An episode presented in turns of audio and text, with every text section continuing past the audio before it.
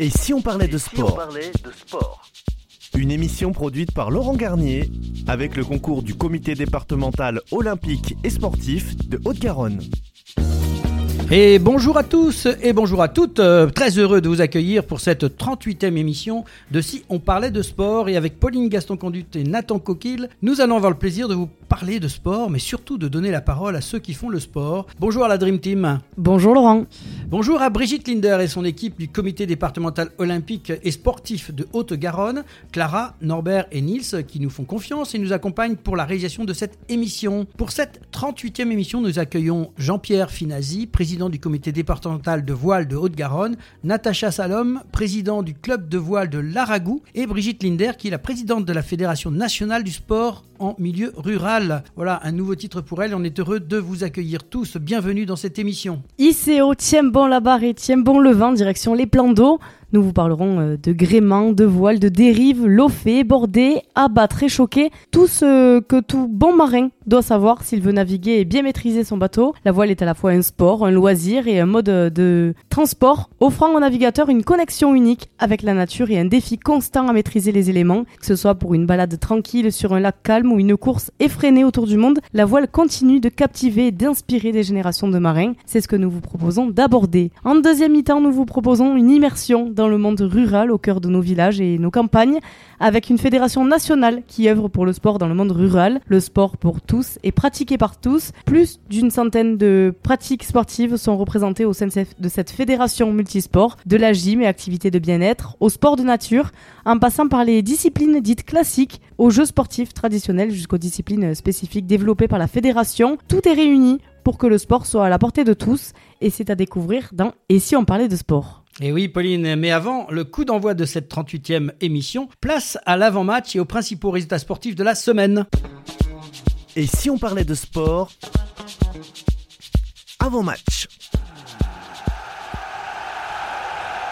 Oui, on va passer aux principaux résultats sportifs de la semaine avec toi, Laurent. Et oui, on va faire un grand saut avec euh, le saut à ski et nous allons euh, sur la Coupe du Monde à Inzenbach en Autriche. Sixième samedi sur le petit tremplin autrichien, notre Française Joséphine Panier a amélioré la marque dimanche pour terminer quatrième sur le même site. Elle est actuellement cinquième au classement général de cette Coupe du Monde. Et passons au ski alpin et la Coupe du Monde de Palissade Toé aux États-Unis. Malgré une bonne deuxième manche, Clément Noël n'a pas réussi à aller chercher l'Autrichien Manuel Feller qui s'impose avec 28 centièmes d'avance sur le Français. On passe du ski alpin au ski cross, donc avec la Coupe du Monde à Reitenram en Autriche. Belle journée pour le ski, ski cross français avec Yuri Deplessis Kergomar, qui a décroché sa première victoire en Coupe du Monde, accompagné sur le podium par Terence Chiknavorian, troisième. Marielle Berger-Sabatel a, elle, signé un nouveau podium en prenant la deuxième place. Et en athlétisme et les championnats de France hivernaux, Mélina Robert-Michon a remporté le concours du disque des championnats de France hivernaux des lancers avec un G à 61 mètres 02 à Salon de Provence. Alexandra Tavernier, elle, qui revenait de blessure, a mis fin à son concours du marteau après un G mordu. Et en ce qui concerne le 10 km de Castellon, en pleine préparation hivernale, le la record woman de France du 3000 mètres steeple, Alice Finot, a couru un 10 km en 32 minutes 45, son record personnel jusqu'à présent, à Castellón, en Espagne. Et on va passer par le tennis de table, l'exploit de nos jeunes Français et Françaises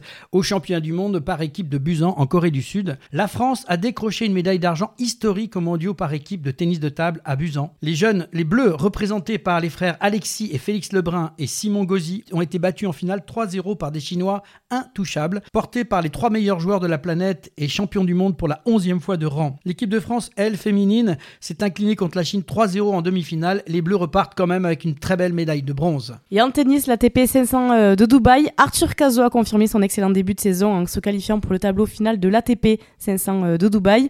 En revanche, Richard Gasquet et Lucas Vanache euh, se sont inclinés. On passe au cyclisme maintenant avec la faune drôme classique. Le Suisse Marc Hirschi de l'UEA Team Emirates a remporté euh, cette euh, classique dimanche, s'échappant d'un petit groupe à 2 km de l'arrivée. Warren Barguil, qui est le premier français au bord du podium, à la place de quatrième. En basketball et les qualifications de l'Eurobasket 2025, très attendues face à l'adversaire le plus dangereux du groupe, les Bleus de Vincent Collier ont disposé sans difficulté de la Croatie, 73 à 61. On passe au volleyball avec le Marmara Spike League, euh, la Saint-Nazaire qui a concédé à Toulouse une huitième défaite au tie-break pour 8 disputés cette saison. Paris a remporté un sixième match d'affilée face à Narbonne, 3 à 0. Montpellier bat Poitiers, 3 à 0, alors que 7 s'impose lui aussi 3 à 0 devant le Plessis-Robinson. Et on passe euh, chez les filles en Ligue A féminine. Béziers s'est incliné 1-3 devant le Canet. Et parlons handball et notamment de la Licky Molly Star League. Devant le match au sommet de la 18e journée, Paris s'est imposé à Montpellier 31 à 26. Et on passe au football féminin avec une très belle victoire des Bleus en Ligue des Nations. Les Bleus sont en finale. Les Françaises ont résisté aux Allemandes. Leur bête noire jusqu'à présent, elles ont finalement remporté leur demi-finale de la Ligue des Nations 2 à 1. Elles affronteront les Espagnols, championnes du monde, en finale. Et cette fois, le football masculin et la Ligue Europa. Le TFC est éliminé de la Ligue Europa après son nul 0-0 face au Benfica Lisbonne en 16e de finale retour. Et en Ligue 1, Toulouse a réalisé un match renversant ce dimanche à domicile face à Lille, 3-1, avec un système hybride et une attaque euh, en feu portée par un grand Aubameyang. Marseille a fait mal à la défense de Montpellier, 4-1. Et du football, on passe au rugby, euh, Pauline, avec ce fameux tournoi des 6 nations où euh, l'Irlande s'est imposée avec le bonus offensif 31-7 contre une valeureuse équipe du Pays de Galles samedi à Dublin, avec une troisième victoire en autant de matchs dans le tournoi. L'Irlande est toujours en lice pour le Grand Chelem. L'Écosse, portée par un triplé de Duan van der a terrassé son ennemi anglais pour la quatrième fois de suite, 30 à 21 à Murrayfield. Le 15 du Chardon remonte à la deuxième place du classement du tournoi des 6 nations. En supériorité numérique durant la seconde période, l'Italie accroche un résultat nul historique 13 à 13 à, Ville, de la Dasque dimanche après-midi face à, aux 15 de France lors de la troisième journée du tournoi Destination. Ce fut pas brillant, ce fut même pénible à regarder. On espère que nos prix français vont se relever. Après, nous allons enchaîner sur le top 14 à Perpignan. À, la lutte pour le maintien, a décroché sa cinquième victoire lors de ses sept derniers matchs. Et face à La Rochelle, double champion d'Europe en titre, les Catalans portés par Tommaso Alan en feu a ajouté la manière puisqu'ils ont obtenu le bonus offensif 27 à 15. Montpellier, lui, s'impose 28-23 face à Bayonne. Les Ont profité des fautes bayonnaises pour l'emporter alors que l'aviron bayonnais est, est, entré et rentré dans les clous du bonus défensif après la sirène. Succès aussi précieux que convaincant pour Castres qui empoche le bonus offensif face à Bordeaux 41-12. Diminué par de nombreuses absences, l'UBB n'aura finalement fait illusion que pendant 20 minutes avant de subir face à la puissance des Tarnais. En supériorité numérique dès la 11e minute, les champions de France toulousains n'ont pas laissé passer l'occasion de s'imposer 33-37 à Marcel Michelin face à Clermont. Toujours en rugby, on passe simplement à la Pro D2. Béziers s'est incliné face à Vannes 45 à 17. Montauban a lui aussi perdu contre Rouen 29 à 10, alors que Colomiers a largement battu Biarritz 51 à 14. On va toujours parler de rugby, mais cette fois du rugby à 7 et le tournoi de Vancouver. L'équipe de France féminine n'a rien pu faire contre les Néo-Zélandaises, défaite 35-19 en finale. Les Bleus tenteront de décrocher leur première victoire sur le circuit à Los Angeles cette semaine et l'équipe de France masculine de son côté a été éliminée en demi-finale par la Nouvelle-Zélande. Elle s'est imposée face aux États-Unis 42 à 12 lors du match pour la troisième place du Seven de Vancouver. Les Bleus décrochent donc une médaille de bronze pour la première d'Antoine Dupont avec ses nouveaux coéquipiers du rugby à 7. On va parler un petit peu de voile, euh, Pauline, avec euh, ce fameux Grand Prix, Sail Grand Prix, euh, qui se à Sydney en Australie. C'est une épreuve qui a été lancée, qui est actuellement télévisée, et qui est assez spectaculaire. Quatrième dimanche à Sydney, la huitième manche de la saison remportée par les Australiens. Les Français terminent une nouvelle fois au pied du podium. Au championnat, l'équipage Quentin Delapierre passe de la septième à la cinquième place. Merci Laurent pour ces résultats. Place à une nouvelle chronique spéciale Jeux Olympiques Paris 2024 où nous vous proposons 100 ans de Jeux Olympiques de 1976 à 1996. Et si on parlait de sport, la chronique des Jeux Olympiques Paris 2024.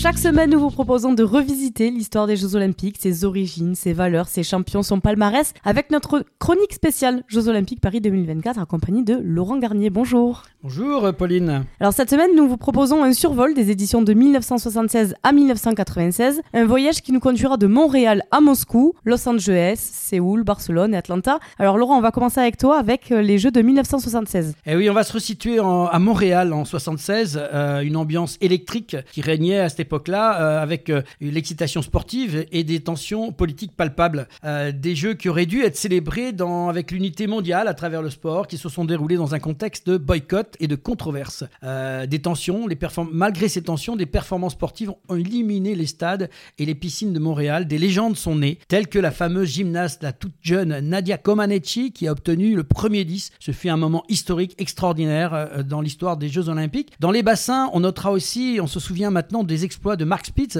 qui a continué à dominer pendant remportant 7 médailles d'or. Sur le plan sportif, les médailles d'or de ces Jeux ont inclus des noms gravés dans l'histoire et on revient bien sûr sur Nadia Comaneci en gymnastique, l'américain Bruce Jenner dans le décathlon, l'allemande Cornelia Ender en natation qui a remporté deux titres individuels sur 100 mètres papillon et 200 mètres nage libre. Un exploit sans précédent. L'américain Jim Montgomery aussi est allé au bout de ses possibilités pour gagner le 100 mètres et établir un record historique du, euh, record du monde pardon, historique 49,99. Côté français, la France remporte un total de 5 médailles d'or, 5 d'argent et 3 de bronze. Et parmi nos médaillés d'or figurent des athlètes tels que le fameux Guy Dru qui sur 110 mètres a, remporté le titre, Jacques Rogge en voile, Michel Roche en saut obstacle en équitation, Jean-Claude Maignan au tir au pistolet à 50 mètres et l'équipe masculine de Fleuret en escrime. Fut un, superbe, de superbes jeux, euh, un peu par de la politique. On était au Canada. Du Canada, on fait un grand saut et on se retrouve en 1980 du côté de Moscou, Pauline. Oui, c'est ça. Les Jeux olympiques euh, de Moscou ont été entourés d'une ambiance politique tendue, marquée par le boycott de plusieurs pays occidentaux en réponse à l'invasion euh, de l'Afghanistan par l'Union soviétique. Cette invasion avait suscité une forte condamnation internationale et en signe de protestation, bah, le président américain Jimmy Carter avait décidé de boycotter les Jeux olympiques d'été de 1980, donc comme tu viens de le dire, qui se sont déroulés à Moscou. Le monde du sport tremble. Lors de la cérémonie d'ouverture, 80 pays seulement défilent euh, une soixantaine euh, boycotts dans la foulée des États-Unis, la RFA, la Chine, le Japon, le Canada et bien d'autres. Pour la France, le président euh, Valéry Giscard d'Estaing a invité chaque fédération à décider seule. L'équitation, le tir, le tir à l'arc et la voile refusent de cautionner Moscou. Les autres bleus évolueront dans une atmosphère martiale et hostile. sur le plan sportif, parmi les moments historiques, on se souviendra du nageur russe Vladimir Zalnikov, qui a établi un nouveau record du monde lors de sa victoire dans le 1500 mètres nage libre. L'haltérophile soviétique aussi, Vasily euh, Alexiv, euh, qui a captivé les spectateurs en remportant sa troisième médaille d'or consécutive dans la catégorie des poids lourds. Il y a aussi euh, Marita Koch en athlétisme, qui a remporté la médaille d'or sur 400 et celle du relais 4 x 400 mètres féminin.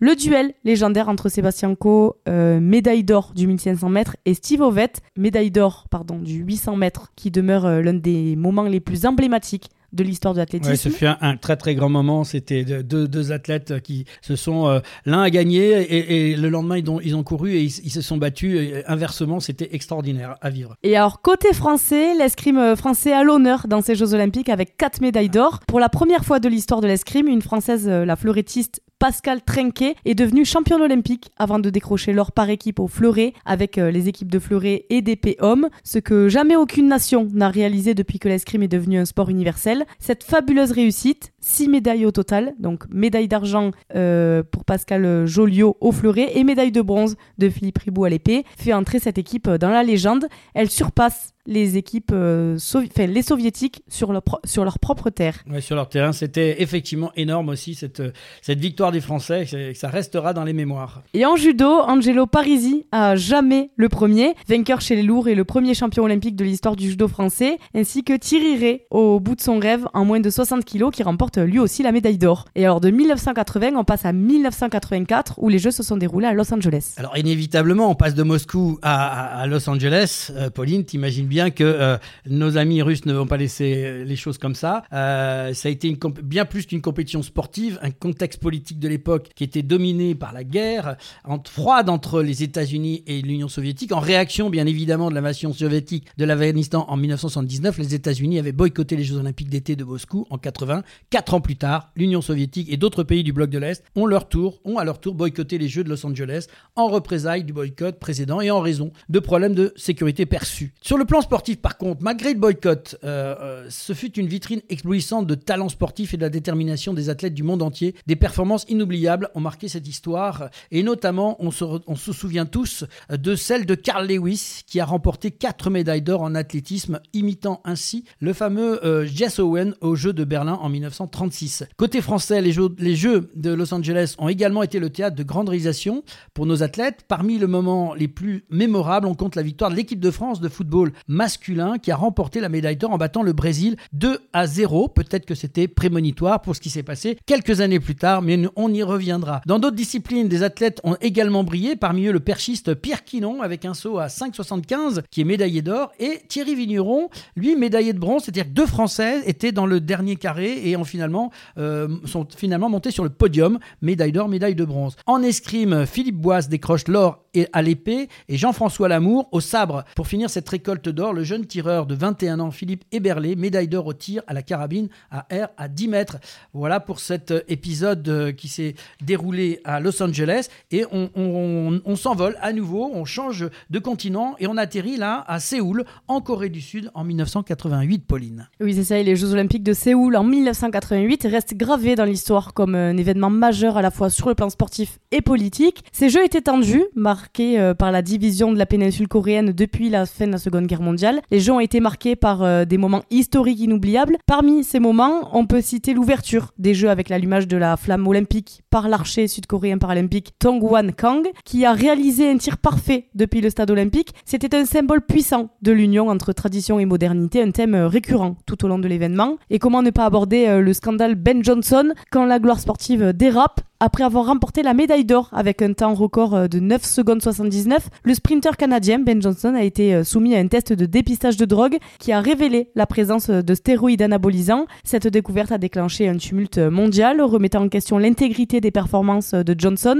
et jetant une ombre sur le monde du sport. Le scandale Ben Johnson a mis en lumière les pratiques de dopage répandues dans le monde du sprint et du sport en général. Il a également conduit à des réformes majeures dans les programmes de dépistage de drogue et à un examen plus plus approfondie des règles et réglementations entourant l'utilisation de substances, améliorant la performance. Ouais, c'était, vraiment énorme de voir ce, ce coureur euh, qui dépassait à l'époque Carl Lewis, euh, qui était euh, le leader, et, ce gars qui arrivait de nulle part, qui, qui a réussi. dans ses yeux même, on, était tous surpris. Il y a vraiment eu un, un moment donné, tout le monde se posait de grosses questions, et je dirais que malgré ce qui s'est passé, personne n'a été véritablement surpris. Ça a, eu, bah, ça a eu un mal, mais qui est devenu un bien, puisque à partir de cette date-là, à partir de cet événement-là, aux Jeux Olympiques, les contrôles antidopage ont vraiment été beaucoup plus importants. Oui, et ben on peut parler aussi euh, des, du plan sur le plan sportif. Parmi les moments forts, il y a eu le sprint incroyable de l'américaine euh, Florence Griffith Joyner, qui est surnommée euh, Flojo, et qui a remporté trois médailles d'or et a battu deux records du monde dans les épreuves de sprint. De même, le nageur américain Matt Biondi a impressionné le monde avec sept médailles,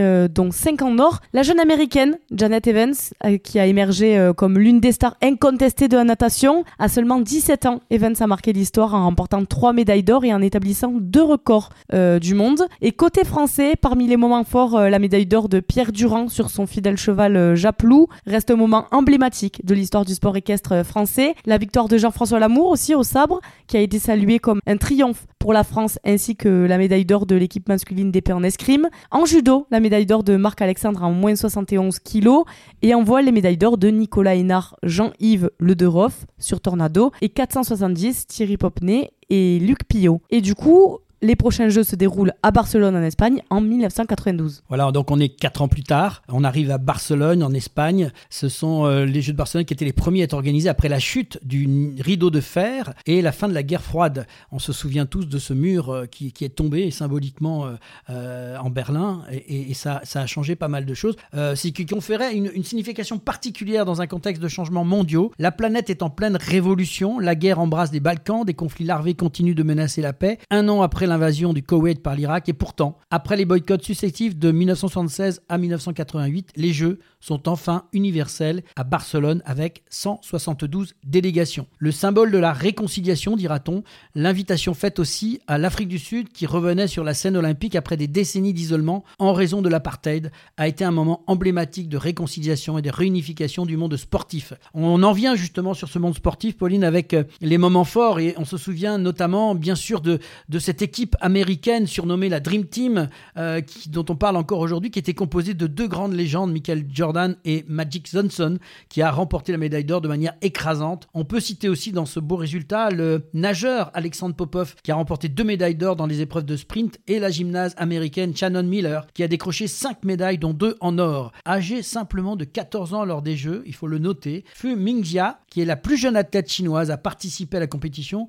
elle devient championne olympique de haut vol à 10 mètres, à l'âge de 14 ans simplement. Côté français, eh bien bien sûr, on ne peut pas oublier Marie-Josée Pérec, qui a dominé l'épreuve du 400 mètres, dépassant ses adversaires avec une accélération fulgurante dans la dernière ligne droite finale pour franchir la ligne d'arrivée en tête. L'escrime française aussi qui continue à balayer tout sur son passage avec Philippe Omnes au fleuret, Eric Streski dricroche l'épée l'or à l'épée. En judo, Cathy Fleury a jamais la première en devenant la première championne olympique de judo féminin français. En catégorie moins de 48, Cécile Novak a elle aussi rejoint sa coéquipière. Elle a remporté la médaille d'or, mais euh, Cathy avait été euh, nommée, euh, avait eu ce titre bien avant elle dans, dans la journée, donc c'est elle la première, comme on dit. Dans l'épreuve individuelle du tir à l'arc, Sébastien Flûte a décroché sa flèche finale avec une précision touchant la cible au centre en assurant ainsi la victoire olympique. Ce fut un moment très fort d'émotion pour tout le tir à l'arc français. Et alors de, de cet événement barcelonais d'Espagne, de, on retourne aux États-Unis quatre ans plus tard et on arrive en, à Atlanta, en Géorgie, en 1996, Pauline. Et oui, lors de ces Jeux, plus de 10 000 athlètes représentant 197 nations ont pris part à ces Jeux, faisant de cette édition l'une des plus grandes de l'histoire olympique euh, à l'époque. La cérémonie d'ouverture a été marquée par l'allumage de la flamme olympique par Mohamed Ali, un ancien champion euh, du monde de boxe que tout le monde connaît, malgré son combat contre la maladie euh, de Parkinson. Alors sur le plan sportif, Michael Johnson a réalisé un exploit remarquable en remportant l'or dans les épreuves du 200 mètres et du 400 mètres, établissant même un nouveau record du monde dans cette euh, dernière épreuve. Carl Lewis, l'icône américaine de l'athlétisme, a ajouté à sa légende en remportant une médaille d'or de plus dans le saut en longueur, devenant ainsi l'un des athlètes les plus titrés de l'histoire olympique. Et leur côté français, il y a eu de nombreuses médailles. Et on va commencer par Marie-Josée Pérec, qui a réalisé un doublé historique en remportant l'or dans les épreuves du 200 et du 400 mètres. Jean Galfion, qui a passé une barre à 5,92 m de haut pour s'emparer de la médaille d'or. Les kayakistes euh, français Addison et Ford qui ont, brillé dans l'épreuve de kayak en slalom en décrochant l'or. En cyclisme, Fabien Rousseau devient champion olympique euh, dans la course au kilomètre. En poursuite par équipe, l'équipe de France a décroché la médaille d'or. Félicia Ballanger qui s'est imposée euh, dans l'épreuve de vitesse individuelle, alors que Nathalie Even l'ancien est devenue championne olympique dans la course au point. Laura Flessel à l'épée remporte le titre individuel et la médaille euh, d'or. Elle récidive avec l'équipe de France d'épée pour devenir championne olympique. Les judokas ne sont pas en reste avec David Douillet, Jamel Bourras chez les hommes et Marie-Claire Restou chez les femmes qui apporte à la France euh, trois nouvelles médailles d'or. Et on va finir avec euh, Jean-Pierre Amat, champion olympique du tir, carabine 50 mètres, trois positions hommes, qui conclut la moisson de médailles d'or pour la France. Et merci Pauline donc pour toutes ces informations et on espère que cela vous a plu. Nous continuerons donc la semaine prochaine euh, notre, euh, nos chroniques spéciales Jeux Olympiques de Paris 2024, 100 ans de Jeux Olympiques. Et là, on se fera de 2000 à 2021, partie 4 euh, de Sydney à Athènes, Pékin, Londres, Rio et Tokyo. Pour en savoir plus, n'hésitez pas à, vous procurer ce livre, L'équipe 100 ans de Jeux 1924-2024 aux éditions Solar. Et maintenant, place à la première mi-temps de cette émission, si l'on parlait de sport, avec nos invités, Natacha Salom, président du club de voile de Laragou, Jean-Pierre Finazi, président du comité départemental de voile de Haute-Garonne. Et si on parlait de sport Première mi-temps. Retour dans l'émission et si on parlait de sport avec nos invités Natacha Salom, présidente du club de voile de Laragou et Jean-Pierre Finazi, président du comité départemental de voile de Haute-Garonne. Bonjour à tous les deux, merci d'avoir accepté notre invitation. Bonjour. Alors Natacha, on va commencer avec toi. Peux-tu nous dire quel est ton parcours et le lien avec cette passion qui est la voile? Oh là là, c'est tombé en l'an 2000. Je suis arrivée aux Caraïbes et euh, on m'a fait une petite sortie en mer et je suis montée sur un bateau. Et là, le gros déclic, quoi. Vraiment, euh, ça a été le coup de foudre. L'an 2000, quoi, tout explose. On monte sur un bateau et c'est parti. c'est exactement ça. Du coup, ça m'a un peu perturbée. C'était pas du tout dans mes projets, mais euh, du coup, ben, j'ai réfléchi. ben, je me suis inscrite à l'école maritime parce que c'était le, la procédure pour pouvoir monter à bord. Et, et du coup, du coup, grâce à mon métier, j'ai pu faire une équivalence. Parce que je viens de l'hôtellerie. Et du coup, je suis montée, j'ai trouvé euh, des enrôlements différemment, différents, jusqu'à arriver sur un maxi à 20 mètres, adapté pour la croisière. Là, c'était euh, vraiment le kiff. Et euh, pendant, voilà, pendant un an et demi, deux ans, j'ai navigué. Sortant de là, ben, je pouvais pas partir non plus ailleurs. Ben, du coup, j'ai vécu à bord de notre bateau, le mien. J'ai continué à vivre vraiment de cette passion. Et puis un jour, il a fallu que je rentre pour diverses raisons, peu importe. T'avais quoi comme bateau? Alors, sur le mien, c'était un 15 mètres. Ouais. Et c'est un acier. Euh, sans assistance, sans rien. À la rude, à la dure. Mais trop bien, quoi. Et puis en rentrant en France, je reprends une vie à peu près normale, entre guillemets, on dira. Et puis je suis arrivée sur au bord, euh, je suis à Toulouse, un petit lac où maintenant j'y suis assez souvent et je fais le tour du Laragou et je vais, je vois club de voile. Je me dis, mais qu'est-ce que c'est que ça? Un club de voile à cet endroit sur, pour moi, c'était vraiment tout petit. Et puis je me dis, ah, mais c'est chouette quand même, c'est pas pour rien que je suis là. Et du coup, je me suis inscrite. Et puis depuis l'année dernière, je suis passée présidente du club. Donc je suis assez fière et, euh, j'ai envie de, de, d'y passer ma passion, de, de voir des, des jeunes, des, des, moins jeunes rentrer dans, dans ce club et, de le faire vivre et de le faire rajeunir surtout. Donc voilà.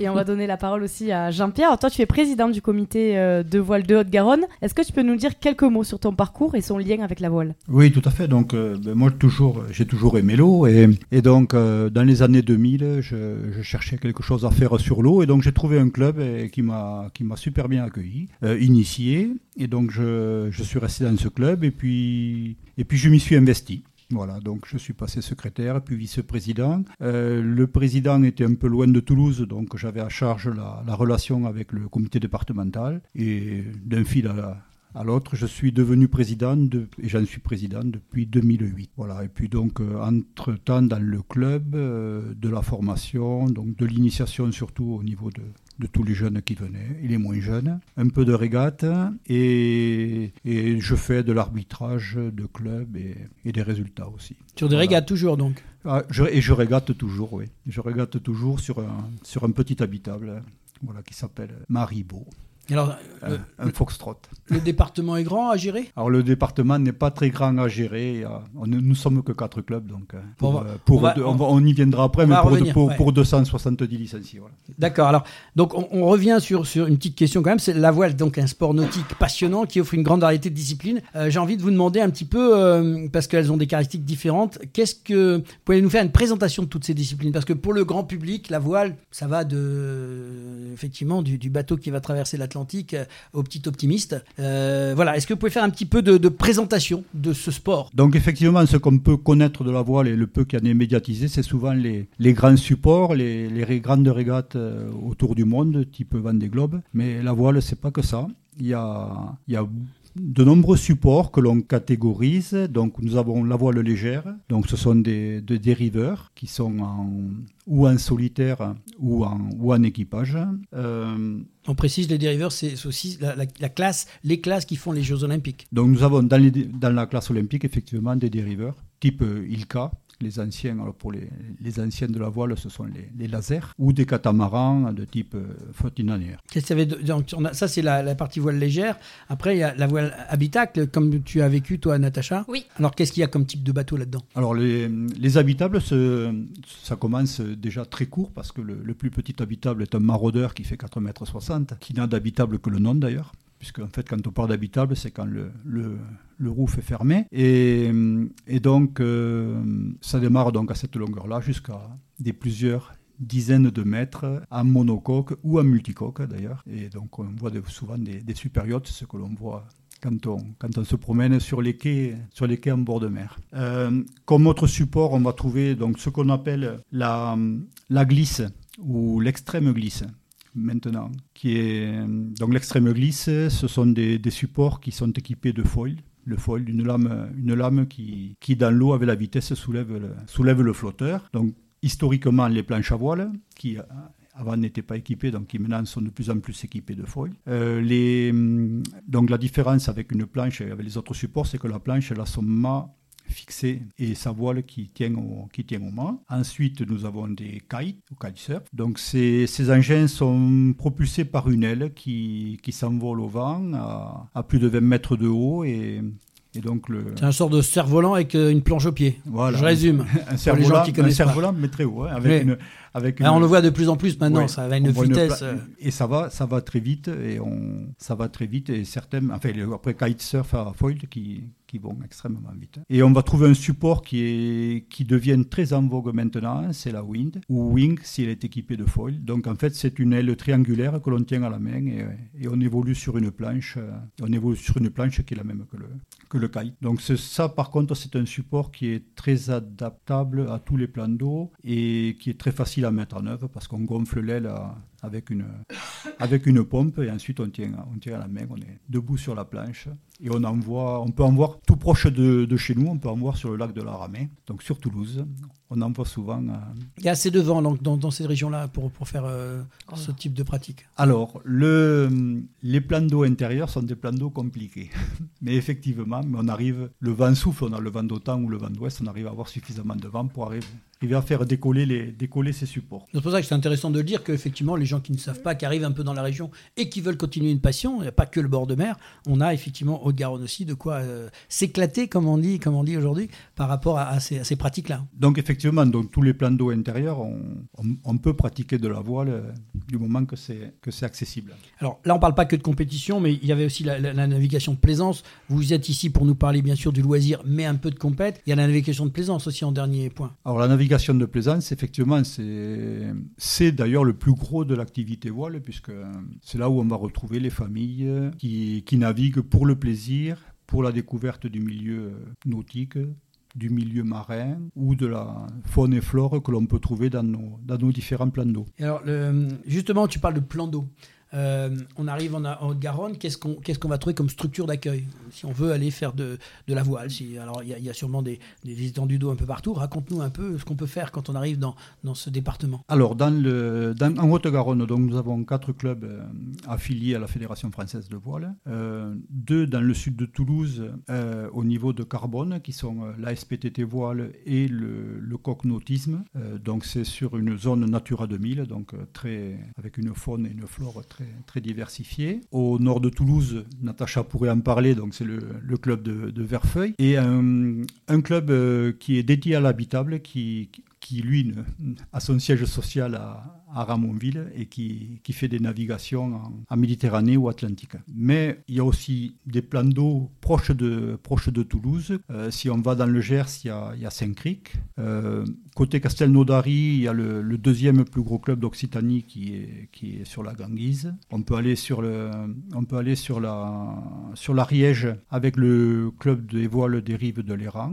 Et et après, si on prend un peu, un peu plus loin, sur Castres, à Sex, un club de voile qui est spécialisé dans l'accueil des personnes en situation de handicap.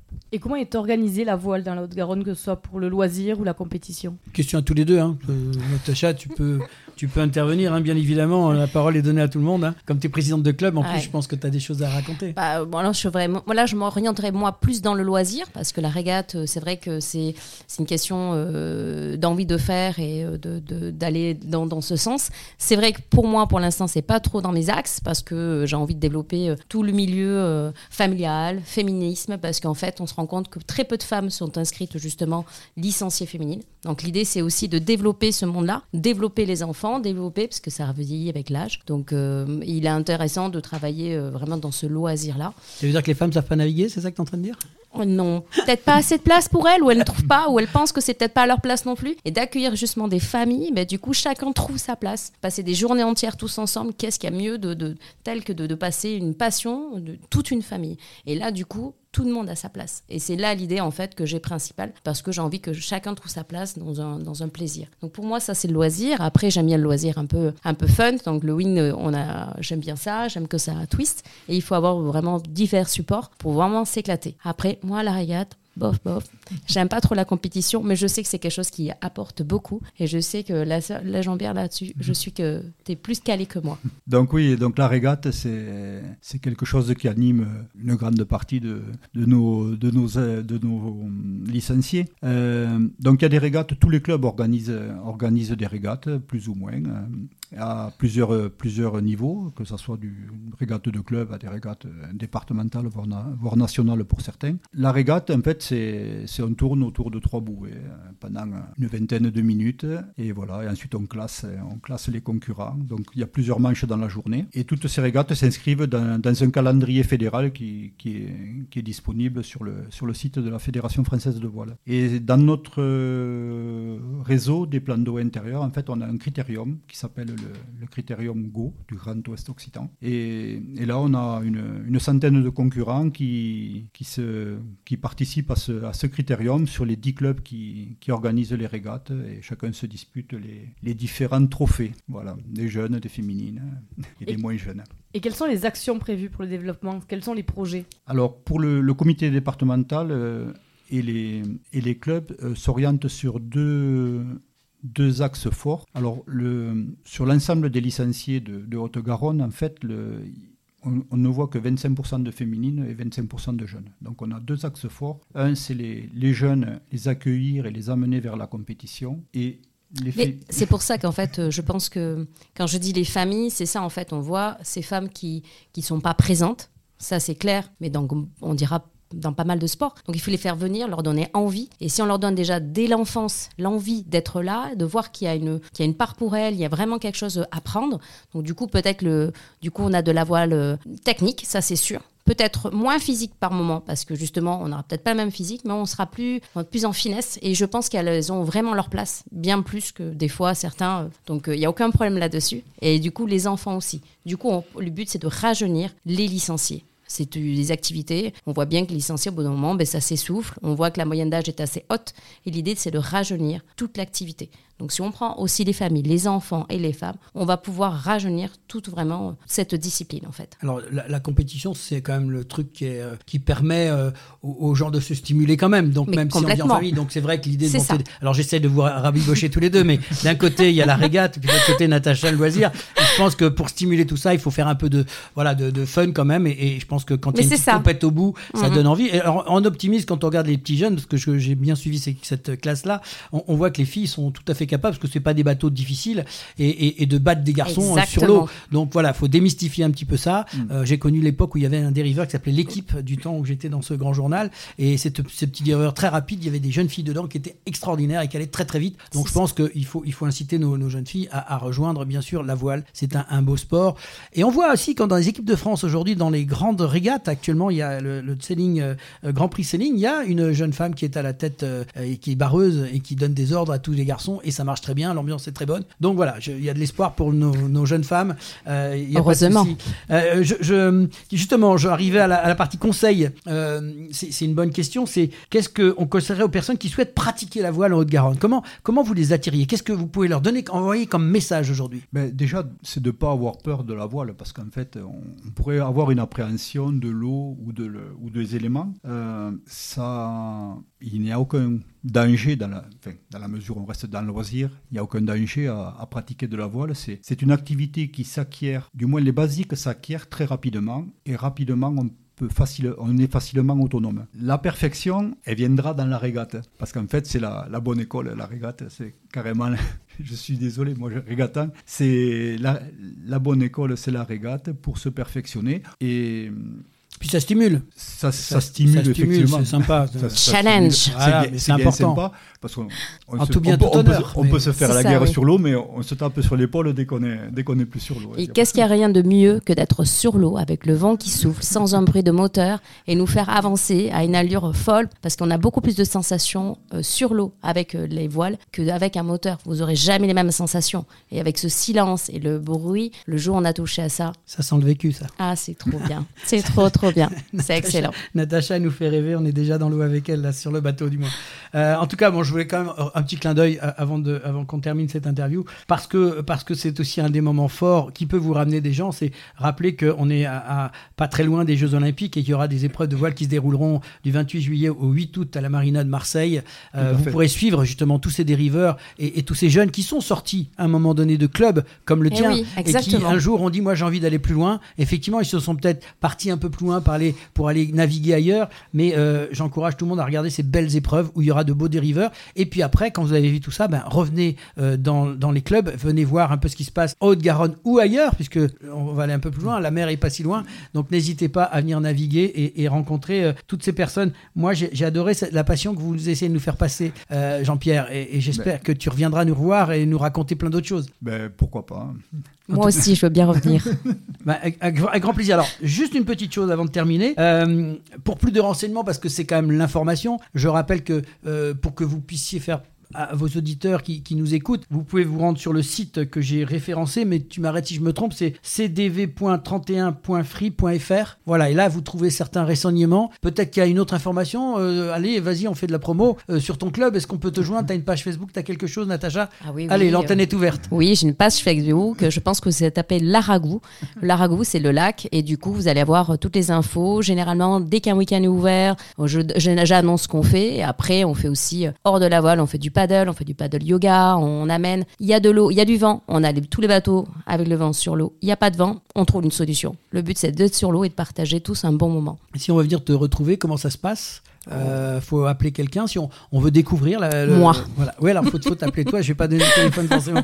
Mais mais on peut on peut se rejoindre directement sur place. Comment comment on fait? Oui en fait nous on est ouvert que les enfin on est ouvert pour l'instant tous les dimanches après-midi. Euh, ben, quand il va faire beau surtout. Enfin en tout cas quand il va faire un petit peu meilleur. Et c'est au Laragou on peut l'avoir sur Facebook on va on trouve assez rapidement. Et puis euh, du coup euh, on les accueille on, un petit barbecue s'il y a besoin un petit coup à boire et, et on termine à la guinguette euh, pour que la journée se passe extrêmement bien. là, là t'as le petit mot qui va bien pour finir pour conclure cette émission. Merci beaucoup à tous les deux pour euh, ces témoignages passionnants. Bonne continuation pour le développement de la voile en Haute-Garonne. Nous avons été très heureux de vous entendre dans l'émission Ici on parlait de sport? Et on vous souhaite une bonne saison 2024. Pardon, vous êtes les bienvenus quand vous voulez. Merci. à vous. C'est la mi-temps, retour vestiaire et on se retrouve dans quelques instants pour parler du sport en milieu rural avec Brigitte Linder, présidente de la Fédération nationale du sport en milieu rural. Et si on parlait de sport? Mi-temps.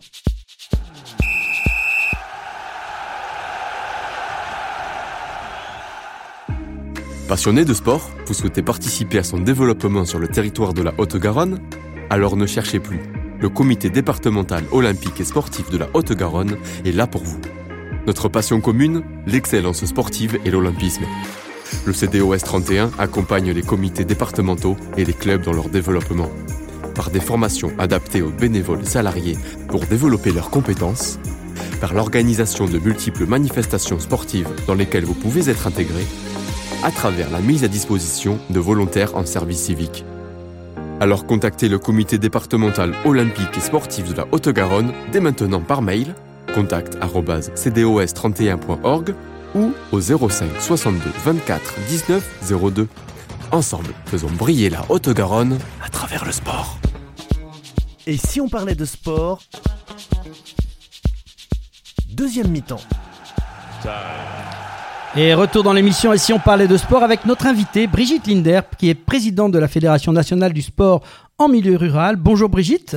Bonjour cher Laurent. Et merci d'avoir accepté notre invitation. Alors aujourd'hui, on t'invite parce que tu es la présidente justement de cette fédération dont tu vas nous parler, qui est le multisport, Fédération nationale du sport en milieu rural, et pas au titre bien sûr de ton titre que tu as ici de présidente et qui nous accueille avec grand plaisir. Mais on avait envie de te recevoir pour que tu nous parles un petit peu de tout ça. Et d'abord, euh, que tu nous dises toi-même un petit peu qui tu es et, et, et, quel est un peu ton parcours et cette passion qui t'anime. Parce que être au comité olympique, c'est bien, mais en même temps, s'occuper d'une fédération multisport, waouh, c'est autre chose encore. Et oui, il faut de temps en temps euh, être passionné. Et moi, je, me suis toujours laissé guider par ma passion. Alors, euh, j'ai été sportive, j'ai fait euh, donc du ski euh, à un certain niveau. Puis ensuite, euh, j'ai toujours été ouverte vers les autres. Et c'est vrai que j'avais des grands-parents qui étaient dans le milieu rural, euh, que l'on disait à l'époque profond, parce qu'il n'y avait pas grand-chose. Et là, je me suis dit quand même, il faudrait que j'arrive à faire quelque chose. Et on est venu me chercher euh, à l'époque. J'ai tout à fait commencé à la base puisque j'étais euh, secrétaire générale d'un foyer rural. Et puis là, ben, ça m'a intéressé.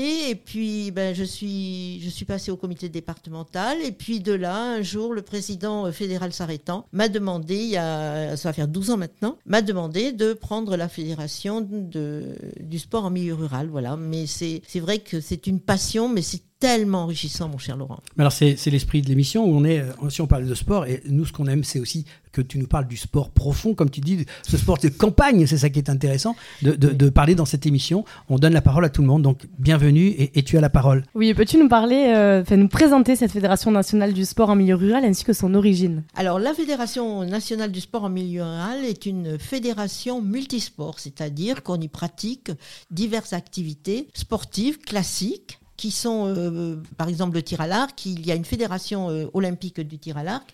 Donc nous, notre rôle, si vous voulez, ça n'est pas euh, de prendre la place des fédérations olympiques, mais bien euh, à la base de former euh, des jeunes, euh, des adultes, aussi des jeunes adultes, qui voudraient pratiquer une activité sportive et qui pourront après se diriger vers les fédérations olympiques. Voilà, nous, nous sommes, je dis, une pépinière de sport, de découverte sportive. C'est normal pour le milieu rural, les pépinières, euh, ça se comprend, Ça va très bien, hein, n'est-ce pas?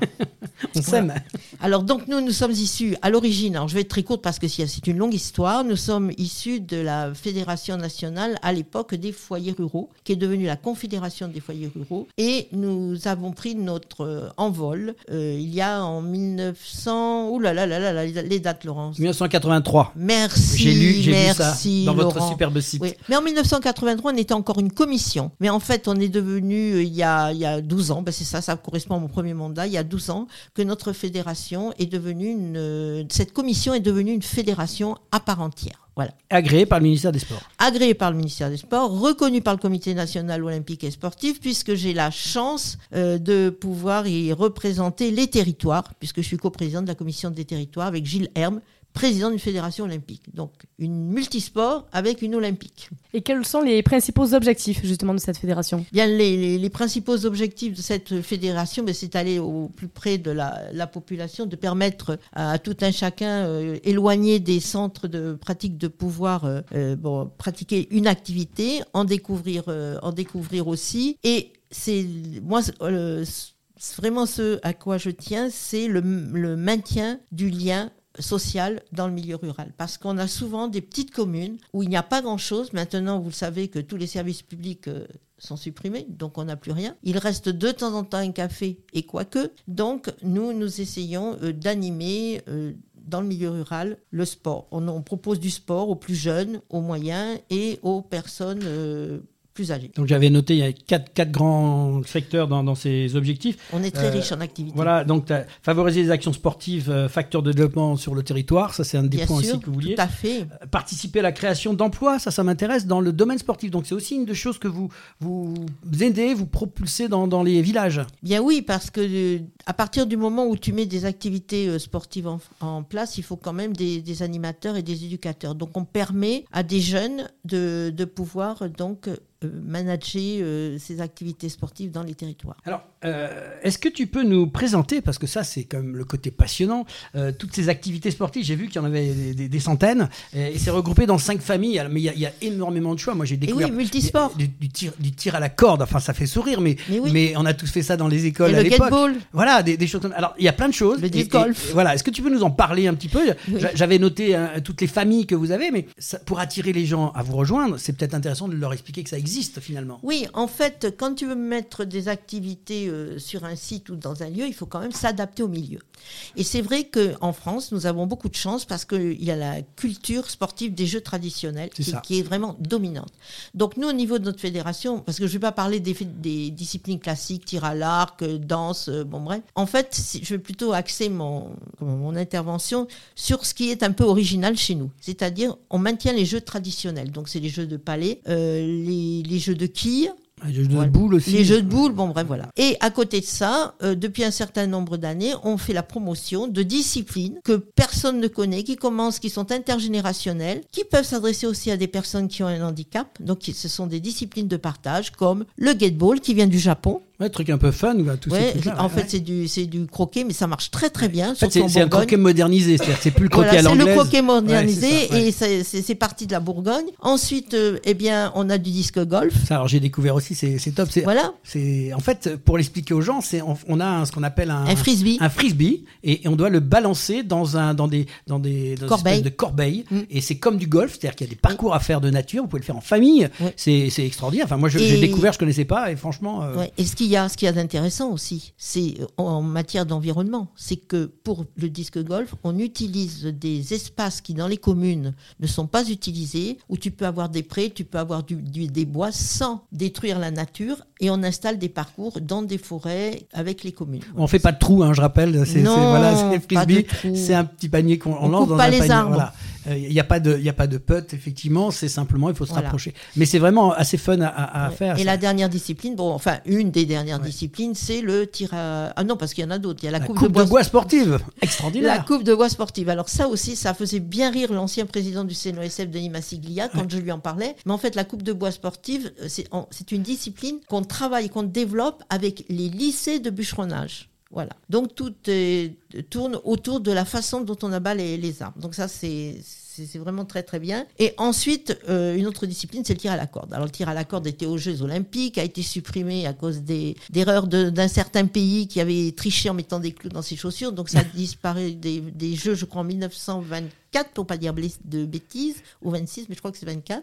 Et donc cette année, euh, lors de nos Jeux, euh, à la Villette, à côté du Club France, dans l'espace réservé aux activités, nous allons animer une zone avec du tir à la corde. Retour aux traditions. Retour aux traditions. Ah, c'est sympa. Puis le tir à la corde, ça, ça reste effectivement, c'est des équipes qui on tire tous ensemble. Il y a un côté, en tout cas, moi, toutes ces activités, c'est intéressant. Il faut le dire, il faut en parler. C'est, l'occasion de te donner la parole. Alors, euh, c'est une fédération. J'ai envie de dire là maintenant, j'ai un peu plus loin. C'est et je vais te titiller un peu, mais c'est une fédération que de loisirs uniquement. Ah non. Alors dis-moi. Non, non. Dis-moi. Alors nous ne sommes pas olympiques. Je le dis, je dis bien tout de suite par rapport à mes collègues des fédérations olympiques. Ne vous inquiétez pas, les amis, je ne ferai pas de l'olympisme. Mais euh, nous sommes donc une fédération sportive. Sauf si le tir à la corde revient au goût du ah, jour. Ah oui, mais c'est pas pour demain, je pense. Mais nous organisons quand même parce que c'est intéressant pour des gens de pouvoir pratiquer, mais aussi de pouvoir se mesurer à d'autres. Donc nous avons, au niveau du tir à la corde, on va commencer par cette discipline. Nous avons une reconnaissance au niveau de la TWIF, qui est la fédération mondiale pardon, du tir à la corde, et qui reconnaît euh, notre fédération comme porteur de la discipline en France. Donc, de la compétition, là, on la va compétition. dire le mot. Chaque année, nous faisons de la compétition. Nous allons au championnat du monde. Euh, ensuite, pour la Coupe de bois sportive, c'est pareil. Nous faisons, nous participons aux championnats mondiaux de, de, Coupe de bois sportive où on fait la promotion de nos jeunes bûcherons et où on ramène quand même quelques médailles. Le tir à la corde, c'est encore un peu juste, mais euh, sauf, sauf, sauf là où on vient d'envoyer aux Jeux mondiaux de tir à la, du tir à la corde en salle, on a envoyé deux équipes de, du Pays Basque et nous sommes, euh, nous sommes revenus avec des médailles de bronze et d'argent par équipe. Et euh, comment est organisée la Fédération nationale du sport en milieu rural sur le plan national, mais aussi euh, sur le plan local? Ben, Elle est organisée comme toutes les, les, fédérations agréées, avec une déclinaison régionale, les comités régionaux, et départementale, une déclinaison départementale avec les comités euh, départementaux. Donc ce sont des associations, etc. Comment... Oui, oui, ce sont des. Nous avons le même fonctionnement que les différentes fédérations que vous avez reçues jusqu'à maintenant. C'est une déclinaison fédérale. Et un nombre de licenciés en tête, un petit peu, Alors on arrête pas d'augmenter. Donc on est passé, euh, je vous dirais qu'il y a trois ans, on n'était même pas à 15 000 et maintenant nous sommes à 65 000 licenciés et je crois que nous avons atteint cette année les 965 euh, clubs, je crois. Association. Association, oui, au club. Alors, cette fédération a initié certains dispositifs pour développer le sport en milieu rural et notamment ce fameux concept de mobile sport. Ah, Peux-tu nous en dire quelques mots? Alors, le mobile sport, ben, c'est toujours pareil. On a cherché, on, s'est interrogé comment aller au plus près de la population. Et c'est vrai qu'il y a des petits villages en termes de géographie qui arrivent à être très éloignés des, grandes villes où la pratique sportive est quand même compliquée. Donc, c'est un, un camion qui est équipé, il y a un animateur dans le camion et il est équipé d'une vingtaine de disciplines. Et on se déplace dans les villages. Donc il y a des accords qui sont passés avec des communes. Si bien que dans la journée, on peut très bien aller dans la dans l'école, la petite école du village. On peut aller être euh, euh, donc euh, dans le centre qui accueille les, les personnes âgées, les jeunes. On peut permettre aussi une activité sportive aux jeunes femmes. Voilà, c'est aller au plus près de la population. le principe, c'est un petit véhicule qui se déplace. C'est un, oui, un beau véhicule. Un beau véhicule qui, avec à l'intérieur tout un tas de une vingtaine d'activités. C'est ça. Donc adaptable. L'animateur ou l'animatrice arrive, s'installe dans le village, c'est préparé à l'avance et les gens peuvent pratiquer. Tout à fait, voilà. Et ça marche très très bien. On en a 19 pour le moment sur le territoire national. Alors vous avez produit un très joli film d'ailleurs qui, est passé il n'y a pas si longtemps que j'ai été regardé, qui est ah extraordinaire. Mais c'est surtout euh, TF1 et Antenne 2 qui ont fait de très beaux films aussi. Et là, j'encourage les, gens qui écoutent cette émission d'aller voir parce que sur le site on mettra le lien de ce joli film qui, apporte vraiment euh, beaucoup de choses. Moi j'ai beaucoup apprécié l'approche et, c'est vraiment ce sport euh, de, la terre profonde du territoire qui, qui, ressort. Est-ce que tu as, puisque me parlais, tu as dit un petit peu, mais est-ce que tu as quelques résultats sportifs à, partager sur ce qui s'est passé Qu'on ait une idée, puisqu'il y a trois grandes disciplines d'après ce que tu dis, de résultats? Est-ce que tu as des choses en tête à nous dire de l'année dernière qui ressortent? Les Français, tu disais, ils ont fait des petites places de, troisième? Oui, euh, non, c'est là, là, là, dernièrement, donc euh, euh, c'est les, les équipes basques qui ont fait des médailles de bronze, une médaille de bronze et une, une médaille d'argent pour les jeunes en équipe, ce qui est intéressant. Bon, l'année dernière, il y a deux ans, on avait brillé, on avait bien brillé à la Coupe du Monde de, de bûcheronnage, mais l'année dernière, ils se sont un petit peu relâchés. Donc, on était aux portes de, des médailles, mais on n'est pas arrivé. Hein. Donc en fait, si on veut rejoindre la Fédé, on peut participer à ces compétitions-là. Absolument. Euh, donc, y a avec un peu d'entraînement. Voilà, avec d'entraînement. Le bûcheronnage, donc on appelle le, comment ça s'appelle, le coupe de bois sportif, c'est ça? La coupe de bois sportif. Voilà, et on peut participer aussi. C'est intéressant à voir. Hein. Tir à la corde aussi, et puis euh, qu'est-ce qu'il y a d'autre comme sport qu'on peut pratiquer? Le gateball. Le gateball, voilà. Donc tout ça. Là aussi, alors là, par contre, au gateball, on a on a une personne qui est dans en Bourgogne et qui a été euh, qui a été champion du monde. Voilà. Et eh bien voilà, vous voulez être champion du monde, vous voulez participer et faire briller la France, n'hésitez pas, c'est nouvelle discipline, ça sort du, cadre, mais c'est aussi super intéressant à pratiquer. Euh, alors, dernière question importante, c'est pour adhérer à cette fédération, pourquoi adhérer à cette fédération nationale du sport en milieu euh, rural finalement? Pourquoi on a intérêt à aller vers vous? Qu'est-ce qui fait que on a intérêt à aller vers vous? Bah, écoute, euh, quoi te dire Parce qu'il faut quand même rester modeste. Hein. Euh, je pense que quelqu'un qui a envie, qui habite dans le milieu rural, qui a envie de pratiquer des loisirs, bon, peut se rapprocher effectivement de notre de notre fédération parce qu'on offre quand même beaucoup de services. Et puis on a des clubs aussi qui se créent et actuellement, bon, dans certaines communes, pour pouvoir bénéficier des on te demande d'être affilié à une fédération. Voilà. Mais euh, bon, moi, je ne ferai pas euh, plus de publicité pour notre fédération qu'une autre. Je trouve que tout le monde a sa place. Et c'est vrai que si les gens euh, ont envie d'adhérer à notre fédération, moi, je les invite à aller voir notre site il suffit qu'ils tapent FNSMR et ils tomberont sur le site et là ils pourront voir toutes les informations et pourront se dire ben voilà cette fédération m'intéresse ou m'intéresse pas. Alors en fait j'ai une idée, j'ai un petit j'ai un sport un petit peu en marge, je je sais pas trop comment me diriger, j'ai à ce moment-là, j'ai intérêt à appeler, je suis dans un petit village, j'ai intérêt à appeler euh, la fédération euh, nationale en disant voilà, j'ai ce projet, voilà, c'est une discipline qui n'est pas très connue, mais euh, j'ai envie de pratiquer. Et, là, vous pouvez accueillir ces gens-là qui, sont. Bien sûr. Et alors, j'insiste largement parce que c'est quelque chose. Moi, je suis quelqu'un qui dit les choses et j'ai un très très bon retour de l'accueil de nos salariés à Paris. On n'est pas très nombreux, mais il y a une qualité d'accueil et d'information. Il y a beaucoup de disponibilité au niveau fédéral, c'est ce qui m'est dit. Et je crois que c'est important. Voilà. Voilà, en tout cas, euh, nous, on était contents de te recevoir. Moi, j'ai appris. Le site est bien fait, faut le dire, parce que je ne sais pas qui chez vous l'a fait, mais j'ai trouvé plein d'informations et surtout euh, le plaisir de regarder ce que vous faites. On n'en parle pas assez souvent, j'ai envie de dire, et on était très contents de te recevoir dans, dans, cette, dans cette émission, Pauline. Oui, merci beaucoup, Brigitte, euh, pour ton témoignage et ton intervention dans l'émission Ici, on parlait de sport. Bonne continuation pour la suite de la saison 2024. Eh bien, merci à vous deux. Puis je suis ravie d'être venue avec une autre casquette. C'est la fin du match et de cette 38e émission Retour vestiaire pour les grands rendez-vous à venir et le programme de la semaine prochaine. Et si on parlait de sport? Du match. Et oui, c'est la fin du match et de cette 38e émission avec les grands rendez-vous de la semaine dans l'agenda des sportifs avec Nathan Coquille et Pauline Gaston-Conduite. Au programme, on commence par les championnats du monde hommes et femmes de saut à ski qui se dérouleront à Lahti en Finlande du 29 février au 10 mars. Toujours à partir du 29 février jusqu'au 3 mars, vous pourrez suivre la Coupe du monde de biathlon hommes et femmes qui se déroulera à Oslo en Norvège. Du 27 février au 3 mars, les mondiaux de voile olympique Fortniner en Lazarote en Espagne. Et en rugby, et pour le compte de la 22e journée de Pro D2, Béziers reçoit Brie le 29 février, Montauban reçoit Agen et Colomiers se déplacent pour affronter Provence Rugby, deux matchs qui auront lieu le 1er mars. Pour commencer le mois de mars, il y aura les championnats du monde en salle d'athlétisme du 1er au 3 mars à Glasgow en Écosse. Toujours du 1er au 3 mars, le judo sera à l'honneur avec le Grand Slam de Tashkent en Ouzbékistan. Du 2 au 3 mars, il y aura la Coupe du monde de ski alpin homme à Aspen aux États-Unis. L'équipe de France de handball féminin jouera deux matchs de qualification pour l'Euro contre la Slovénie le 29 février ainsi que le 3 mars. Et reprise de la Formule 1 dimanche 2 mars à Bahreïn et du championnat du monde d'endurance WEC au Qatar. Passons au cyclisme sur route aussi avec le classique Paris-Nice du 3 au 10 mars.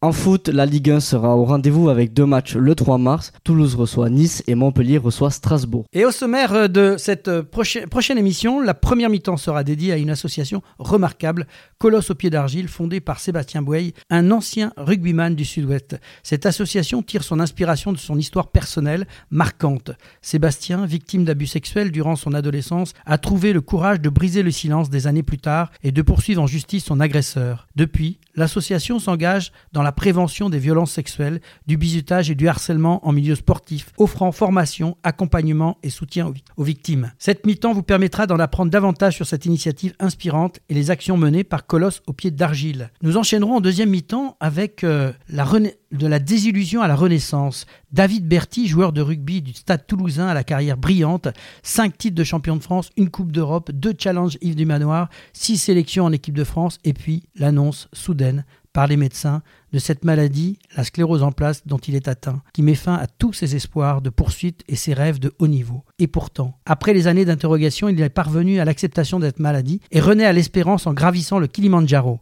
Un message d'espoir, de combat, de refuser d'abandonner.